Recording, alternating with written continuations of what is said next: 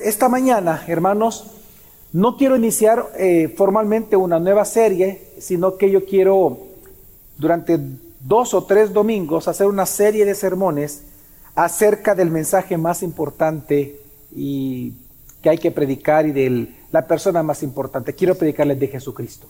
Y realmente hay un objetivo, por eso que al inicio de este sermón lo voy a mencionar, ¿por qué?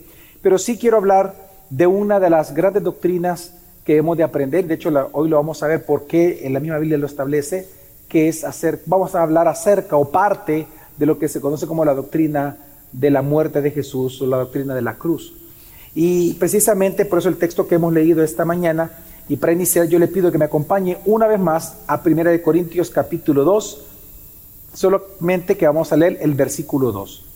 1 Corintios capítulo 2, versículo 2. ¿Lo tenemos, amados? Porque nada me propuse saber entre ustedes, excepto a Jesucristo y este crucificado. Uno de los problemas, hermanos, más graves que la iglesia salvadoreña está enfrentando en este momento, y no estoy hablando de algo de hace cinco años, estoy hablando después del COVID para acá. Uno de los grandes problemas que la iglesia salvadoreña está enfrentando es la apostasía y la fuga de jóvenes en las iglesias. No lo estoy inventando, sino que el hecho de estarme relacionando con diferentes pastores del Salvador me ha permitido escuchar sus preocupaciones y aquello que más carga ministerialmente a muchísimos de ellos. Y uno realmente de los problemas que está enfrentando la iglesia salvadoreña, no puedo decir así la latinoamericana, pero sí en El Salvador, es precisamente el que los jóvenes o número uno se están yendo de las iglesias o número dos no están llegando jóvenes a las iglesias. Ahora bien, ese no es nuestro caso. Gloria a Dios por ello. Y lo digo con libertad. Ese no es nuestro caso. Sin embargo, a muchas iglesias, no pocas, del Salvador les está ocurriendo eso. Ahora, muchos grandes ministerios y grandes pastores y denominaciones importantes en El Salvador han adoptado diferentes respuestas ante esta problemática. Una de estas respuestas es el cambiar la forma de hacer el culto de jóvenes.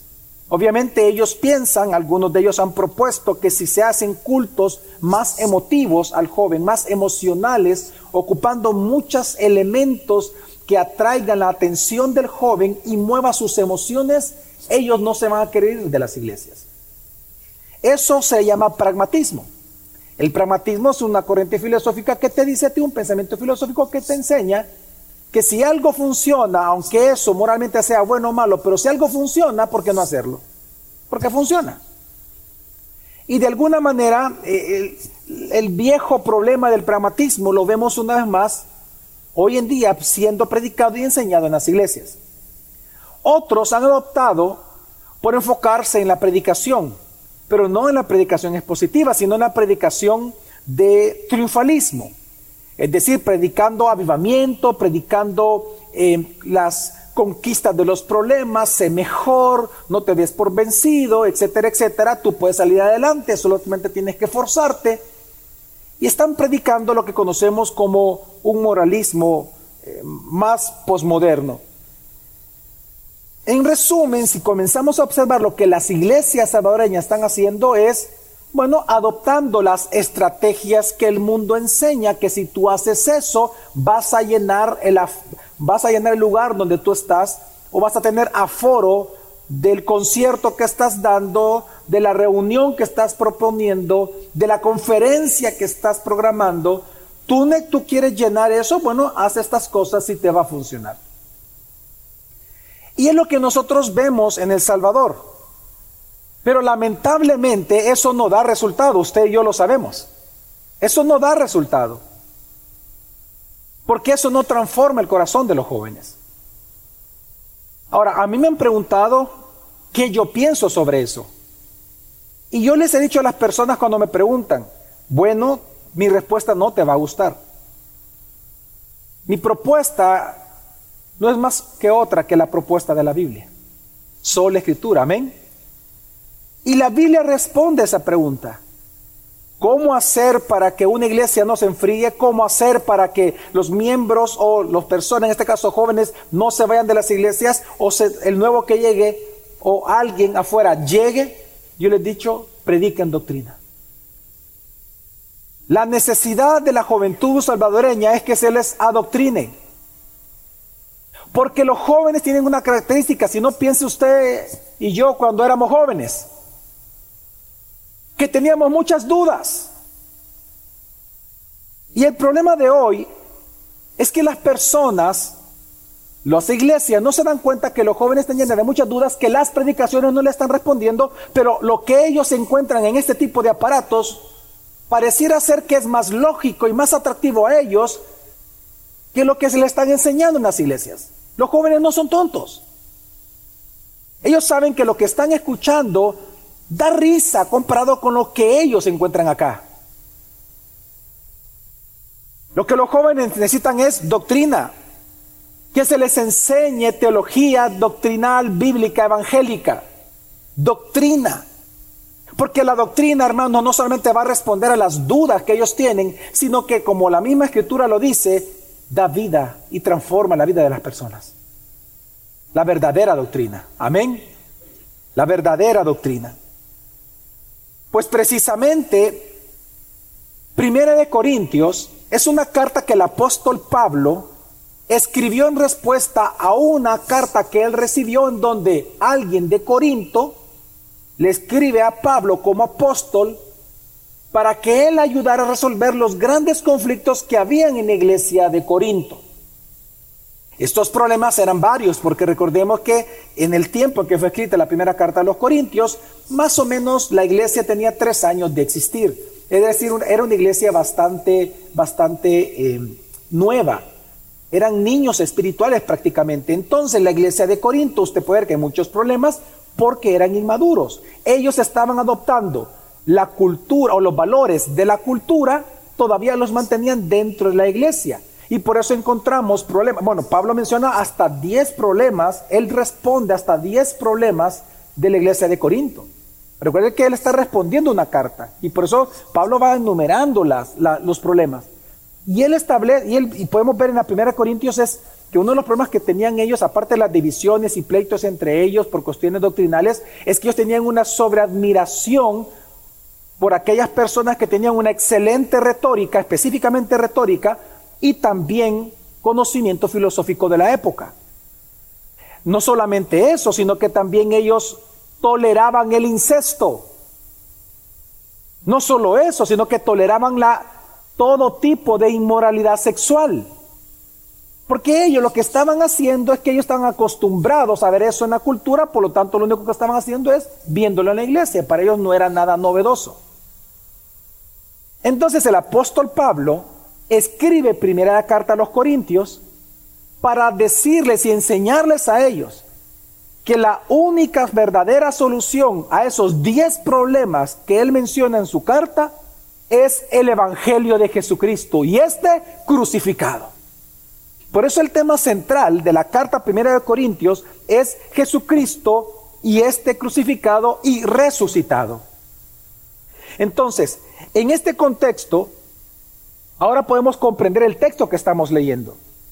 En este, en este texto Pablo dice, eh, por eso cuando fui a ustedes, hermanos, proclamándoles el testimonio de Dios, no fui con superioridad de palabra, ahí está hablando de retórica, ya vamos a hablar de eso, o de sabiduría, hablando de filosofía griega porque nada me propuse saber entre ustedes excepto a Jesucristo y este crucificado. Estuve entre ustedes con debilidad. Claro, él comparándose con los grandes oradores de la época, él tembló, él mismo lo dice, y con temor y mucho temblor.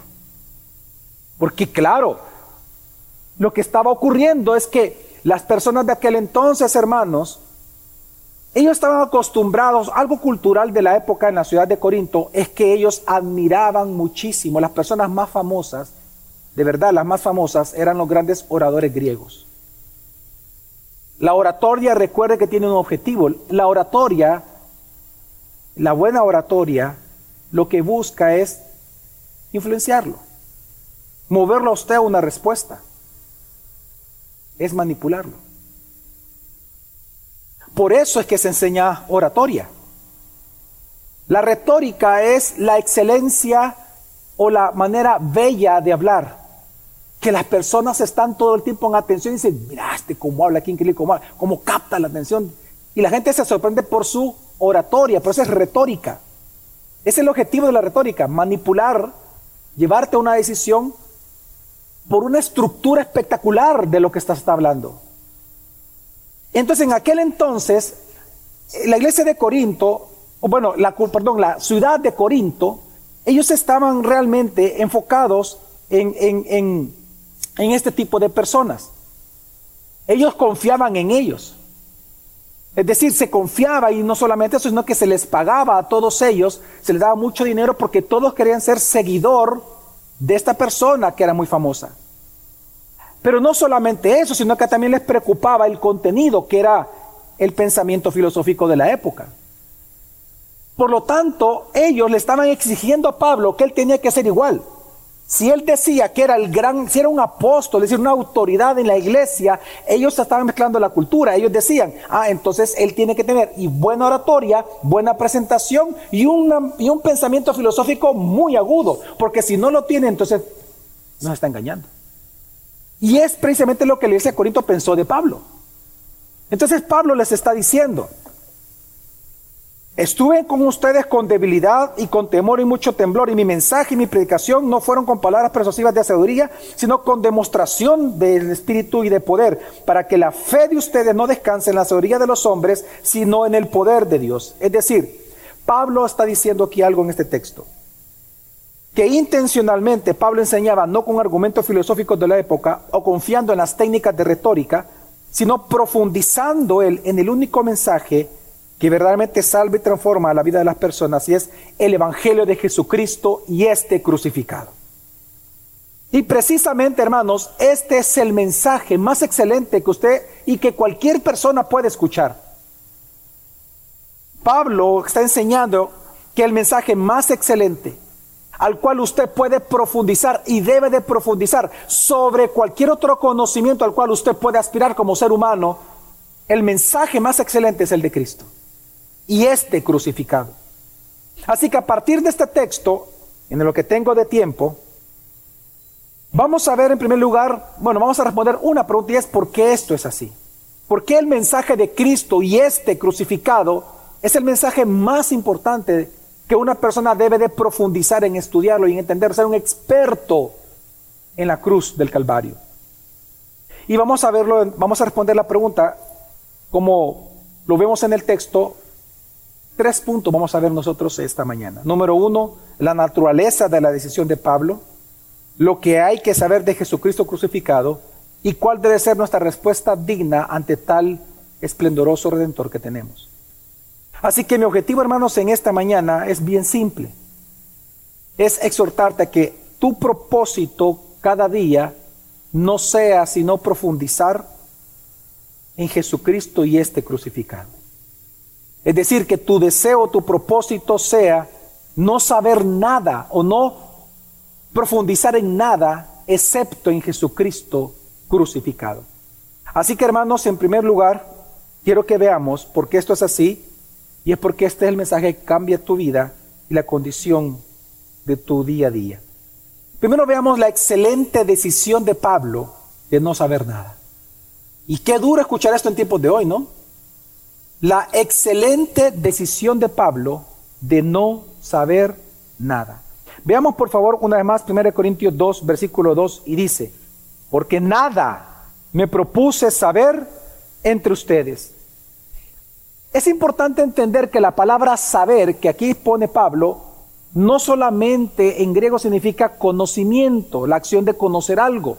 La palabra que lo ocupa es bien específica, es una palabra cuyo sentido es profundizar sobre un tema que tú ya conoces.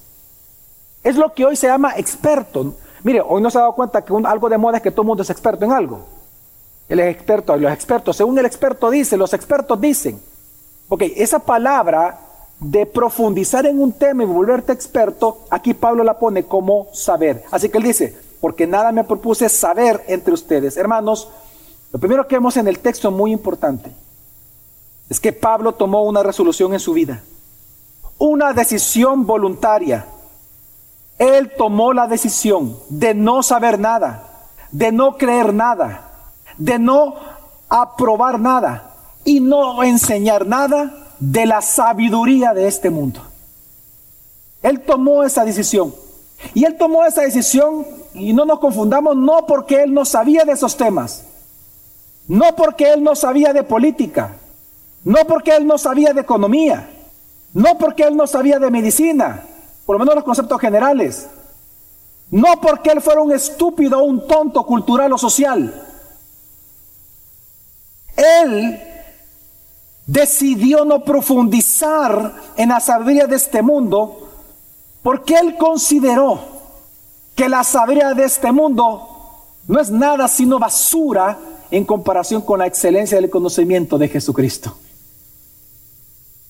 Pablo tomó la resolución de no saber nada, no profundizar nada en las tradiciones culturales de la época. Él decidió no profundizar en la filosofía de los griegos. Una mente tan brillante como la de Pablo decidió voluntariamente no profundizar en esa sabiduría de los griegos.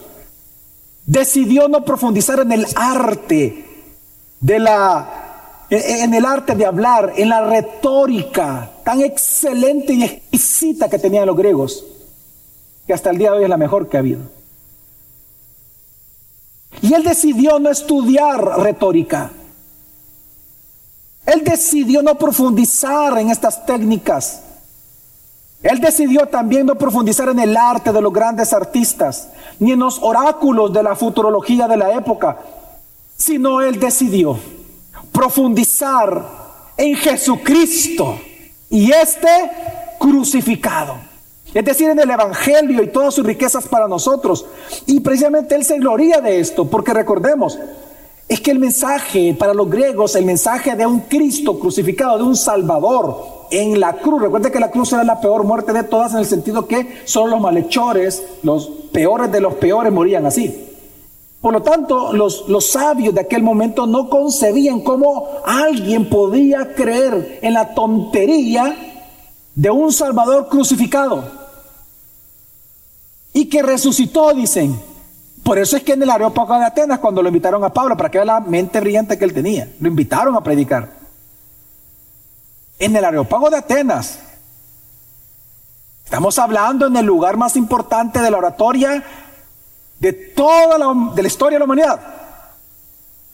Nuestro hermano Pablo estuvo ahí. Y cuando él menciona que Jesús había resucitado, muerto y resucitado, todos se echaron a reír y le echaron. Bueno, él se retiró. Pero usted puede ver aquí un aire de, gloria en Pablo. Él se está gloriando de un conocimiento. Y él se gloria y dice, yo me glorío. No ser experto en muchos temas, sino en Jesucristo y este crucificado. Lo que ustedes consideran locura, yo sé que es lo verdadero. Y él se gloría en esto.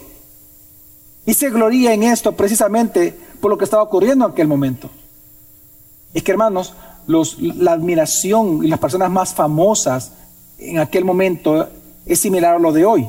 Así como hoy son los deportistas, los artistas, los cantantes, eh, artistas de cine, estrellas musicales, así como ellos son los más famosos hoy en día, así antes eran los grandes oradores con excelente oratoria y un agudo pensamiento filosófico. Pero Pablo renuncia a querer ocupar estas herramientas de manipulación para que los que los para para qué, y ahí mismo lo leímos. Él dice, "Yo renuncio, he renunciado a eso para que tu conversión, tu transformación diaria, tu santificación no sea producto de mi retórica, no sea producto de mi sabiduría, sino del poder del Espíritu Santo, quien por medio de la palabra te transforma todos los días. Yo por eso te voy a predicar a un Jesucristo crucificado. Porque esto es lo que te va a transformar, eso va a cambiar tu familia, va a transformar tu matrimonio, va a ayudarte, va a hacer que tus hijos sean piadosos, te va a sacar de la mentira, te va a sacar del engaño, te va a ayudar a que seas, a que dejes de ser corrupto, te va a sacar de los vicios. Es el mensaje de la cruz. Ahí hay poder de Dios, de salvación y de transformación. No es porque yo te convenza a ti de mis propios pensamientos con una retórica excelente que tú vas a ser transformado. Eso te va a durar una semana, si no es que horas. Pero no la palabra de Dios. Y Pablo lo sabía.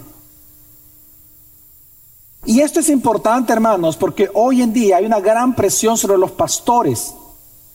Y esto se ve mucho en Latinoamérica. Hoy en día el pecado cultural les está exigiendo a los pastores que tenemos que ser todólogos.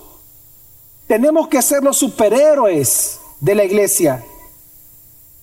Tenemos la presión y yo le digo, imagínense, nosotros enseñamos predicación expositiva.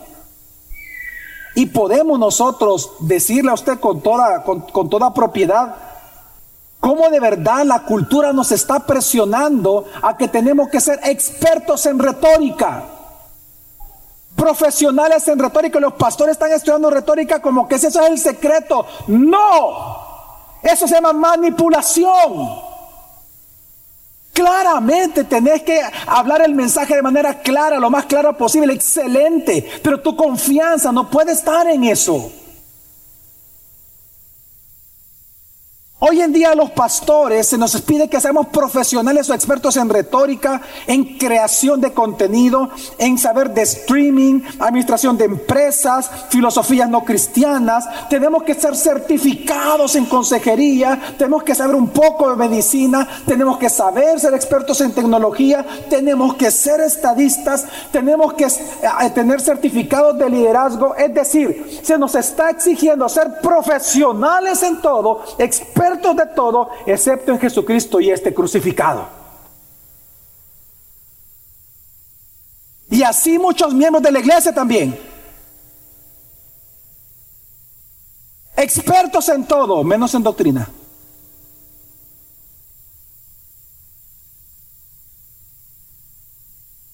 Hablemos de la cruz. Bueno, pregunta, no lo hagas, es retórico. Pregúntale a que está a tu lado. ¿Qué es la expiación? Explícame esa palabra, ¿qué significa? Dime en qué consiste la justificación. Hoy somos expertos en todo. Aquí hay streamers, aquí hay youtubers, aquí hay influencers, hay de todos los ensers, ¿verdad? Todo lo que sea. La pregunta es, ¿eres experto en Jesucristo y este crucificado. Es que no hay conocimiento más excelente que ese. Tú eres experto tal vez en política. Qué bueno, eres experto en economía, excelente. Eso ayuda mucho, de verdad. Que un cristiano sepa eso, excelente. Pero que eso no vaya a opacar tu deseo genuino todos los días de ser experto en Jesucristo y este crucificado. ¿Sabe cuál es la consecuencia de esto? De, que los pastores, eh, hay un frenesí, de verdad se lo digo, es un frenesí como de, tiburón. ¿Ha visto que los tiburones cuando comen, el frenesí que se produce? Yo sí veo muchos pastores hoy en día que quieren estudiar, pero de todas las cosas excepto de esto, excepto doctrina. ¿Sabe cuál es la consecuencia de todo esto? Una iglesia distraída de su verdadera misión. Vemos pastores distraídos de sus deberes, miembros distraídos de sus deberes, pero enfocados en ser celebridades, enfocados en ser reconocidos, eso sí lo trabajan en las redes, ser expertos en redes, en publicar, en postear, en aquí, hacer, pagar aquí, para...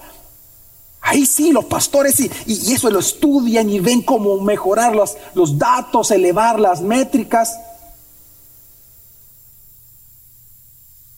Bien dijo uno de los más grandes predicadores de toda la historia, Martín George Jones, él dijo, el peor pecado de todos, dice, era el ser popular.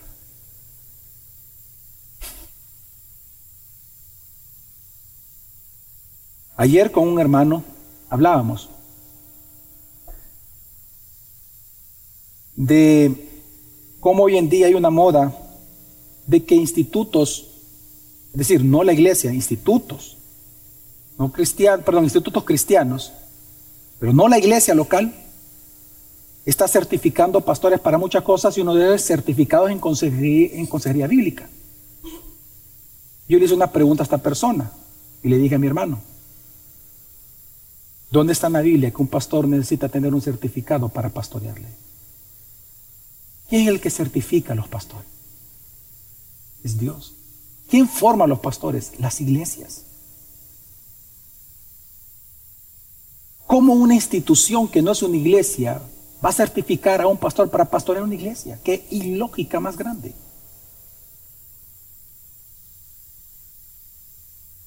No, hermanos, esto está muy mal, de verdad se los digo.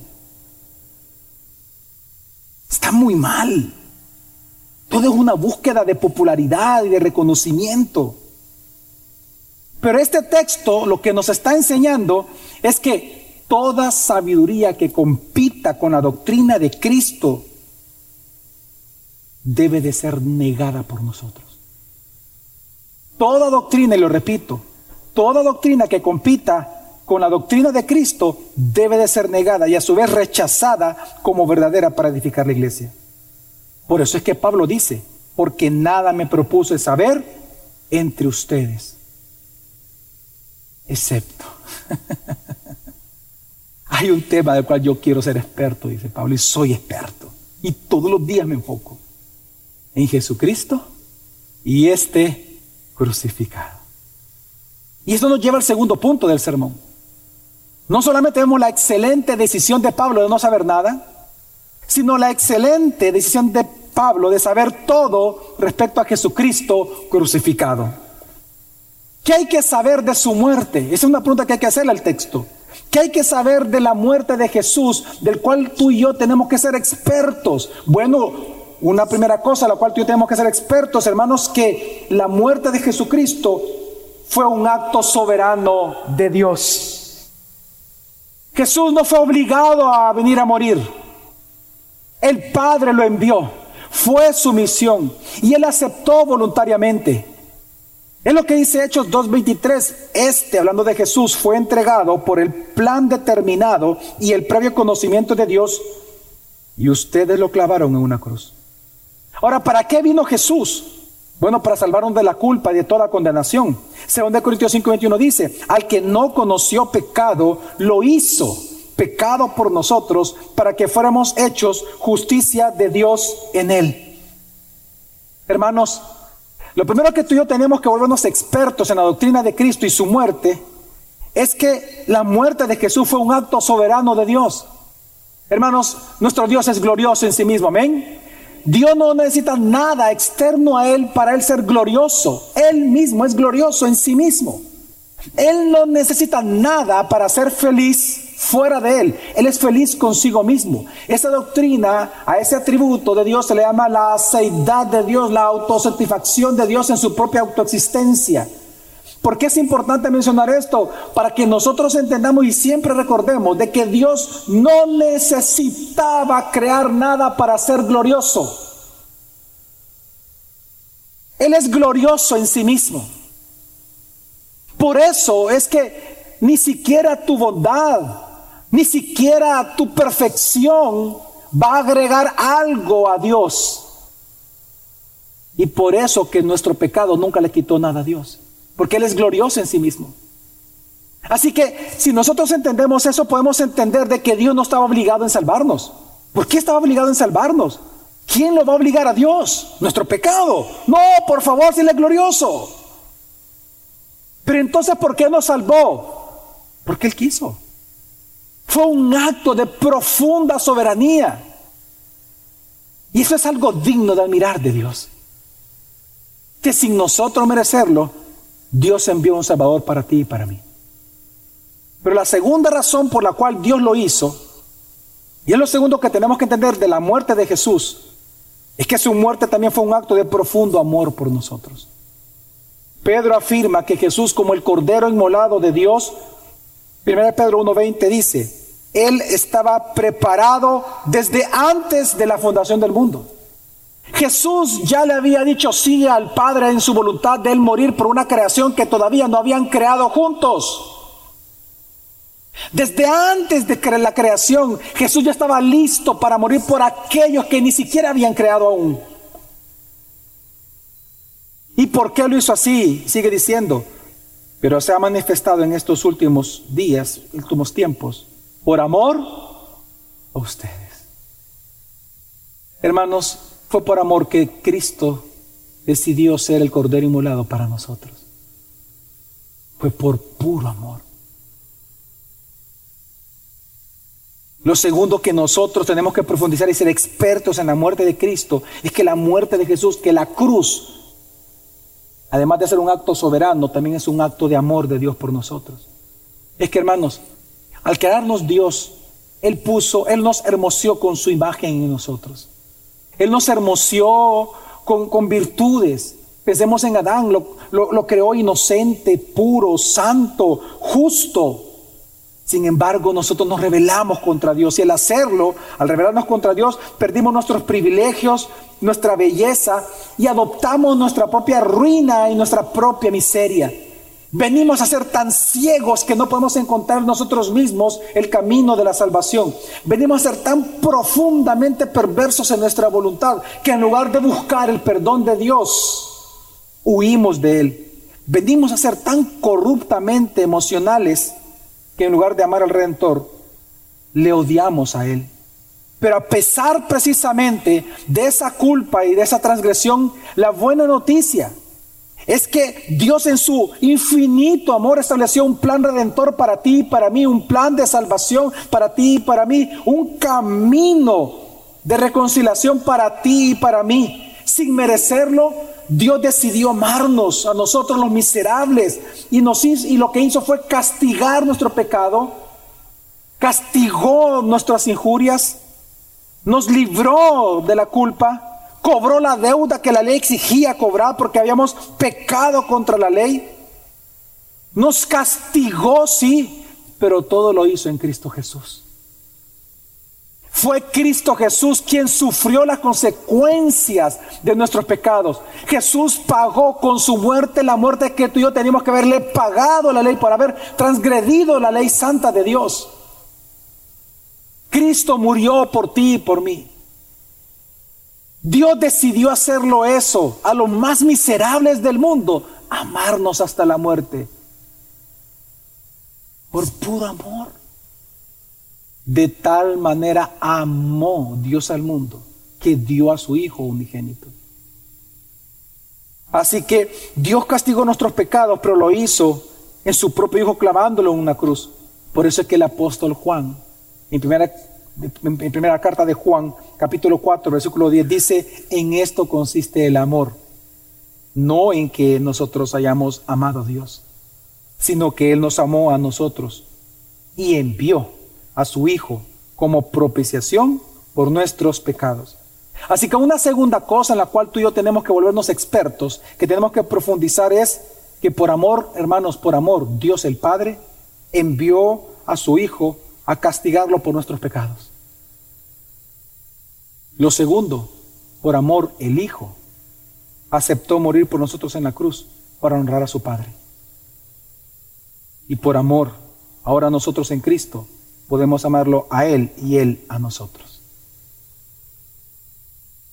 Así que cuando Pablo dice, porque nada me propuse saber entre ustedes excepto a Jesucristo y este crucificado, es que lo que hay que aprender lo que hay que volvernos expertos, lo que tenemos que saber de la muerte de Jesús, un acto soberano, un acto de amor. Pero en tercer lugar, que su muerte también fue un acto de justicia. Fue un acto de justicia. El día jueves hubo unos hermanos de una radio en Chile, es una radio, bueno, me sorprende que esta radio es, una radio cristiana y resulta que está dentro del top 10 de las mejores radios y más escuchadas de todo Chile. Ellos tienen un programa de pastores que se llama Entre Pastores y ellos me tuvieron a bien invitarme a una entrevista y me pidieron hablar acerca del pecado. Bueno, e-, ellos me hicieron, hablando del pecado, me hicieron una pregunta. Me dijeron, Pastor Javier, ¿cuál cree usted que, que es la respuesta de Dios al pecado? Obviamente, ellos esperaban y yo respondí como una segunda respuesta que era el perdón de Dios, el perdón de los pecados, es decir, la gracia salvadora de Dios. Pero antes de eso dije algo que los sorprendió a ellos porque se les vio en el rostro. ¿Cuál fue la respuesta de Dios al pecado? Y les dije, no dejar impune al pecador. No dejar impune al pecador. Dios castigó con toda su ira al pecador. Pues todo lo, hermanos, Dios castigó el pecado y al pecador porque recordemos que todo pecado que tú y yo cometemos, no solamente lo cometemos contra la palabra de Dios, contra la ley de Dios, sino que lo cometemos contra el carácter santo que está detrás de esa ley. Tu transgresión no solamente es transgresión a la ley, es transgresión a la santidad de Dios. Uno se rebeldiza contra la santidad de Dios. Déjeme darte un ejemplo para entender esto. Vienes tú como papá y le dices a tus hijos, no quiero que se peleen entre ustedes. Cuando hay un conflicto lo van a resolver, se van a perdonar y lo van a hablar. Y si no lo pueden resolverlo, vienen a mí y yo les ayudo. Eso lo, eso lo puede hacer un padre de familia.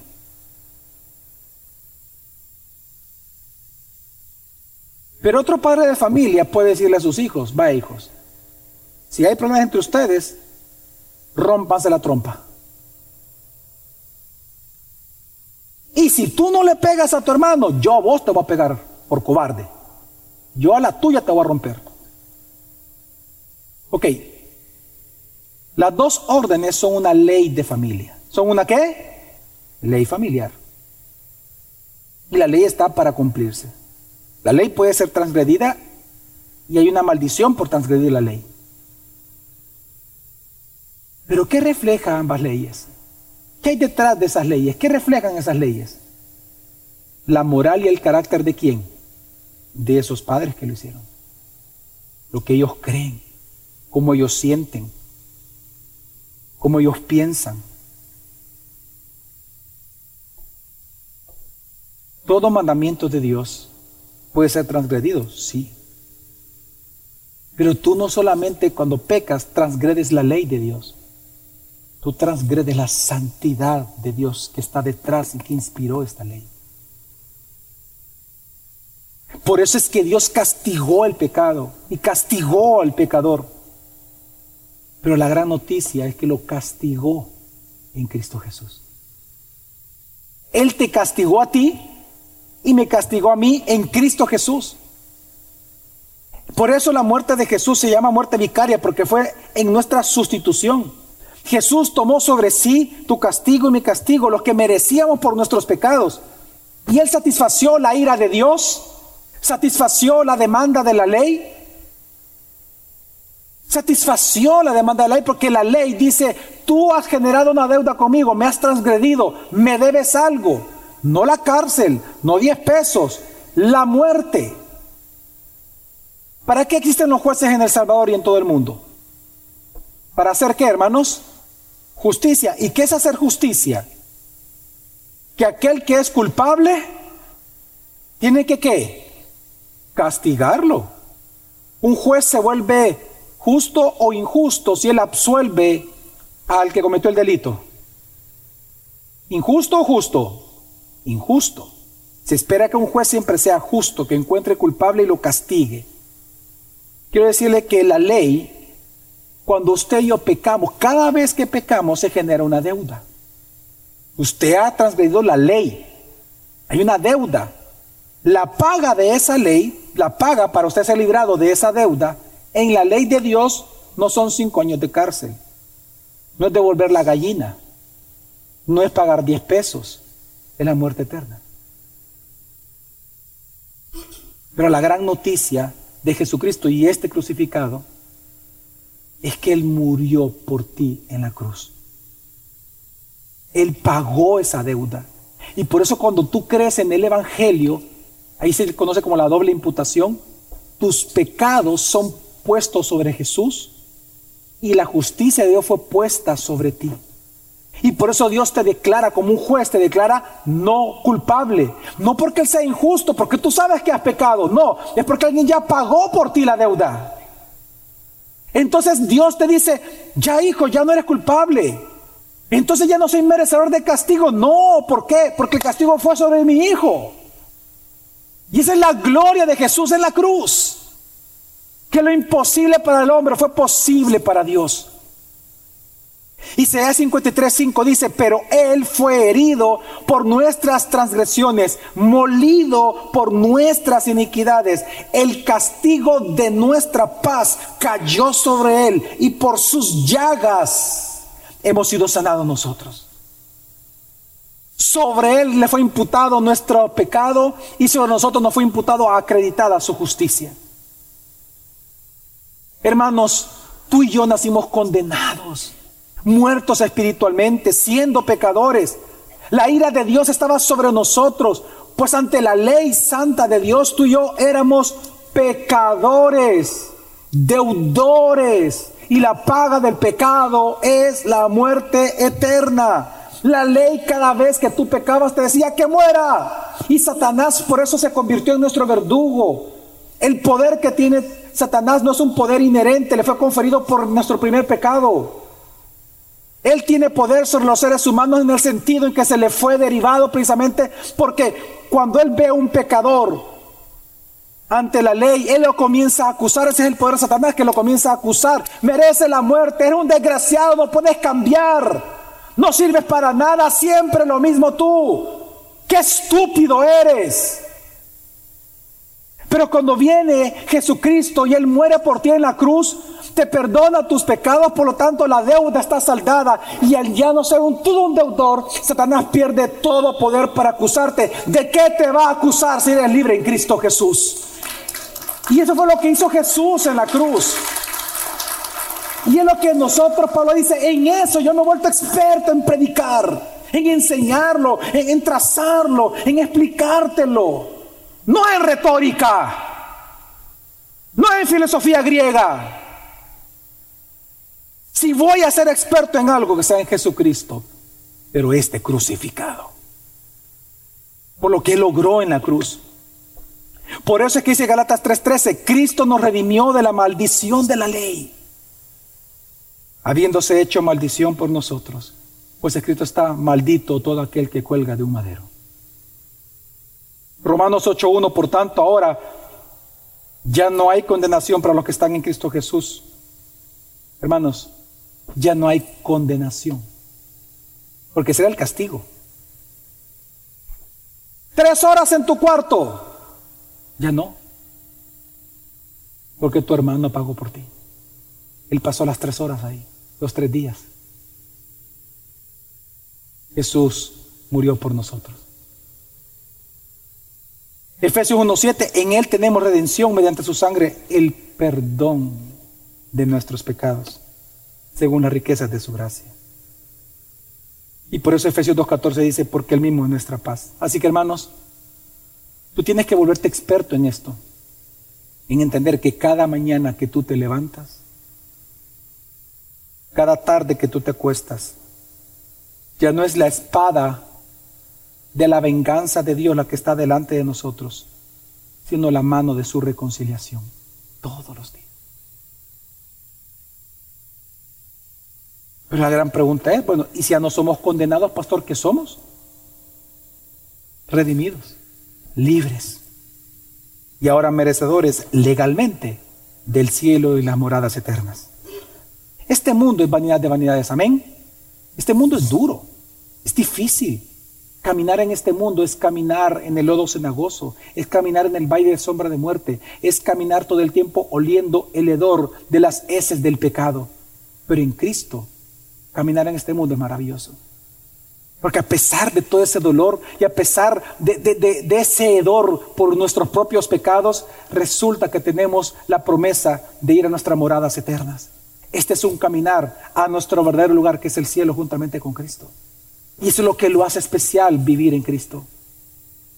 Y por eso, hermanos, la muerte de Jesús en la cruz nos da muchas promesas, que vamos camino al cielo. Él, lo está Él ha preparado de antemano estas moradas.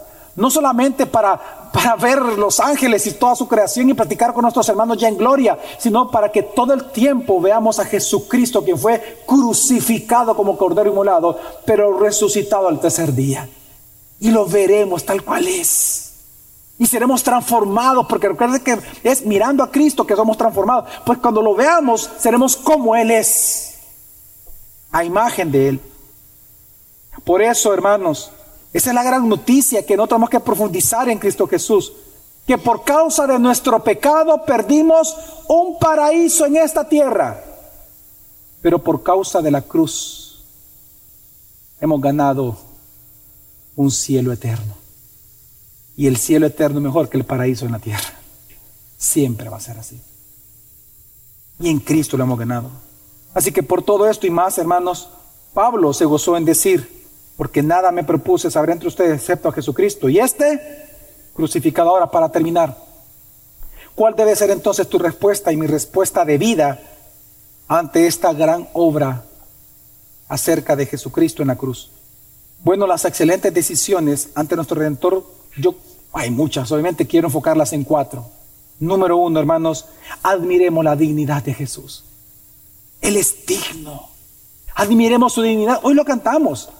¿Cómo se llama la canción, la primera que cantamos? Los de la, Gracias sublime. En gracias sublime cantamos. Digno es el Cordero de Dios. Digno. ¿Pero por qué dice? El que fue molado, ¿por qué?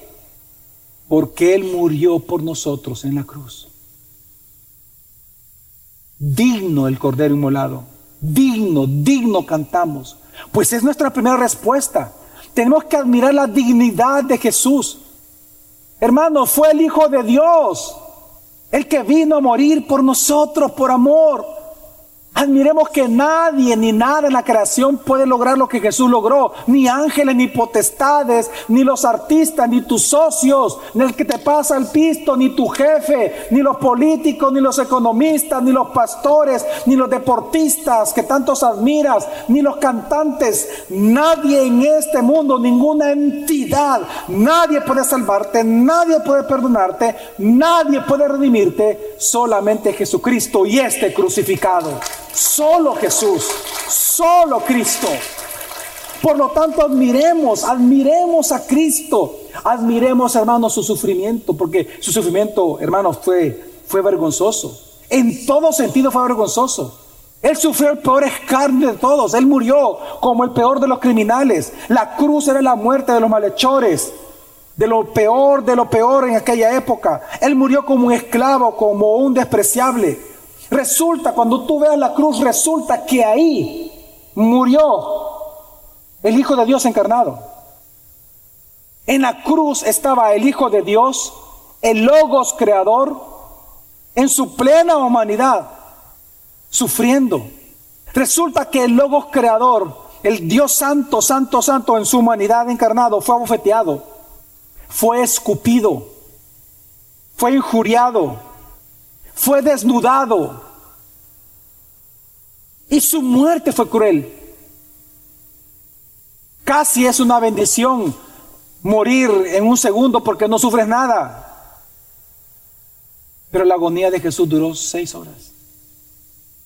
Seis horas.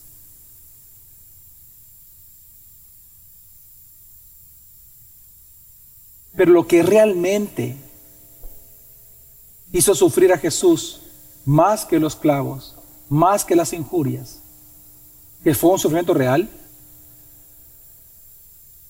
pero no se compara con el sufrimiento de su alma. Porque fue cuando ya se completó que tus pecados y mis pecados fueron cargados sobre él, que él en ese momento experimentó el peor castigo de todos. Fue cuando levantó su grito al cielo y dijo, Dios mío, Dios mío, ¿por qué me has abandonado? Es que piense que el Hijo, la segunda persona de la Trinidad, Él nunca se había separado del Padre. Pero porque Dios el Padre lo hizo pecado por nosotros, el otro ató como pecador cuando Él Jesús nunca pecó. Y por eso es que lo que hizo fue rechazarlo como te iba a rechazar a mí. Es que tú tienes que ver que la cruz no fue algo ficticio. La ira de Dios que tú y yo merecíamos realmente recayó sobre Jesús. El desprecio de Dios sobre tu vida y sobre mi vida fue ante su propio Hijo. Y por eso él llorando, Dios mío, Dios mío, ¿por qué me has abandonado? Es que ese fue el sufrimiento por el cual Jesús le dijo al Padre antes. Dice, Padre, si es posible, pasa de mí esta copa. ¿Tú crees que Jesús levantaba los clavos? Peores muertes han tenido los mártires, quemados, desmembrados, días sufriendo. No, el sufrimiento de Cristo, que nadie se puede comparar con Él, es el abandono del Padre.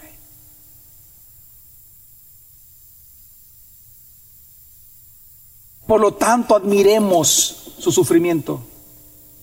Admiremos la dignidad que tiene Jesús. Que el más grande tomó la forma del más miserable posible, peor que un gusano, pero no lo hizo obligado, sino voluntariamente, por amor a ti, por amor a mí admiremos al Cristo crucificado y resucitado. Pero también en segundo lugar, una segunda decisión que tenemos que tomar es deleitarnos. Hermanos, deleitémonos en profundizar en Cristo y este crucificado. Gózate en conocer a Cristo.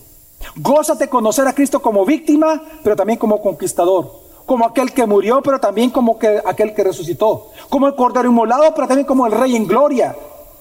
Conoce a Cristo, conoce acerca de la cruz. Es que si tú no conoces la cruz, si tú no profundizas en la cruz, no vas a entender las demás doctrinas. Todo se vuelve una falacia. Sin la cruz, tu santidad no es posible. Porque sin la cruz tú serías todavía esclavo de tus propios pecados. Sin la cruz, Satanás seguiría siendo tu verdugo, por tanto, las promesas de libertad eterna simplemente serían una broma de mal gusto. Sin la cruz, toda promesa de Dios sería una broma cruel contra nosotros. Sin creer en la cruz, sin creer en la obra de Cristo en la cruz, la salvación que tú crees tener será tu propia perdición. Sin la cruz, tu eternidad es el infierno. Sin la cruz, tu esperanza es una decepción. Tienes que profundizar en el conocimiento de la cruz. Tienes que profundizar en entender de qué trata la muerte de Cristo. Por lo tanto, deleítate en ese conocimiento. Porque nada me propuse saber entre ustedes, excepto a Jesucristo y este crucificado. Pero también en tercer lugar nuestra respuesta tendría que ser, hermanos, en confiar en la gracia de Dios cada vez que confesamos nuestros pecados delante de Él. Nuestra tercera respuesta es confesar nuestros pecados. Si realmente tú entiendes la muerte de Jesús en la cruz, confiesa tus pecados a diario delante de Él, porque por esos pecados que Él murió en la cruz, confiésalos. Pero confiésalos en confianza. Es cuando tú profundizas tu conocimiento en Jesucristo y este crucificado que te llevará a ver en ti mismo tus pecados la profundidad de tus pecados a diario. Lo que te lleva a aborrecer tus pecados, morir a ti mismo y mortificar tu carne, es ver todos los días hacia la cruz. Cuando tú y yo profundizamos en el conocimiento de lo que representó la muerte de Jesús y lo que logró la muerte, es que entendemos cuán profundo es nuestro pecado. Hermano, hermana, es viendo al traspasado por nosotros en la cruz que somos traspasados en nuestra alma cuando pecamos delante de Él. Tú jamás te sentirás traspasado por tus propios pecados hasta que no mires a aquel que murió por ti en la cruz. Mira al traspasado y verás cuán profundo es el dolor de tu pecado. Por lo tanto, ven delante de Él y confiésalo. Es lo que Hebreos nos enseña, Hebreos 12, Hebreos 12, perdón, Hebreos 4, dice 15, 16, porque no tenemos un sumo sacerdote que no pueda compadecerse de nuestras flaquezas, sino uno que ha sido tentado en todo como nosotros, pero sin pecado. Por tanto, acerquémonos con confianza al trono de la gracia para que recibamos misericordia y hallemos gracia para la ayuda oportuna. Déjeme hacerte una pregunta con honestidad, hermanos. ¿Cuántos de ustedes, los que están aquí esta mañana, son insensibles ya a sus propios pecados? Ya están cauterizados. Es decir, a ti ya no te molesta ser lujurioso o ser lujuriosa. A ti ya no te molesta ser amargado. A ti mismo ya no te molesta o te has acostumbrado a vivir con arrogancia, con orgullo, A ti ya no te molesta tus propios vicios. No te molesta emborracharte.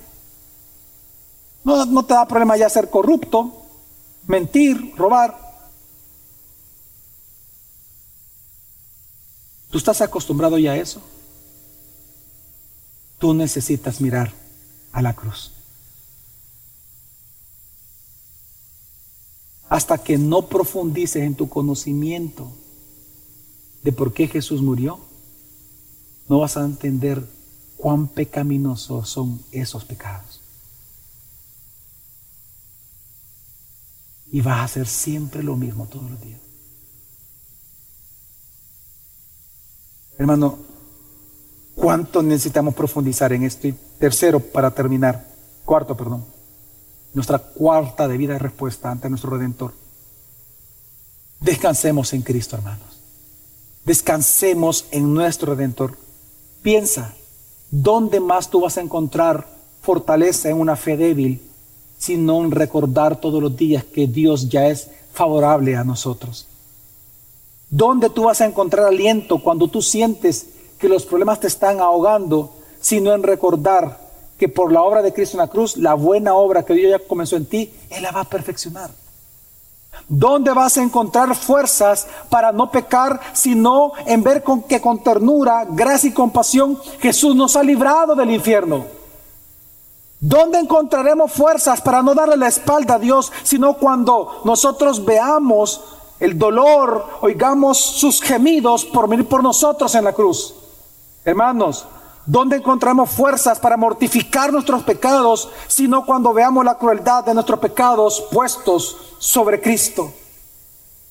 Es viendo cada día hacia la cruz que nunca nosotros sentiremos placer en hacer aquello que nuestro amigo ofende.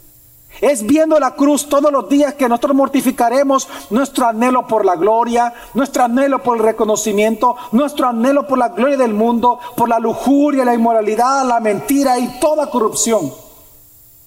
Es profundizando cada día en la cruz que tú y yo seremos consolados al considerarnos que en Cristo somos amados, perdonados, sostenidos, aunque fallemos todos los días es profundizando en el mensaje del Evangelio. Que todas nuestras miserias, debilidades, entenderemos que han sido lavadas con la sangre de Jesucristo en la cruz. Es profundizando en el mensaje del Evangelio que una calma dulce y apacible sosegará tu alma y mi alma. Cada vez que seamos agobiados por la culpa o la ofensa, porque en la Biblia veremos todo el tiempo que hemos sido ya perdonados de todos nuestros pecados. Y que Dios nos ha amado desde antes de la fundación del mundo. Hermanos, por todo esto, como rogándoles, les pido que cada día como Pablo, tu propósito sea profundizar en nada, excepto en Jesucristo y este crucificado. Vamos a orar.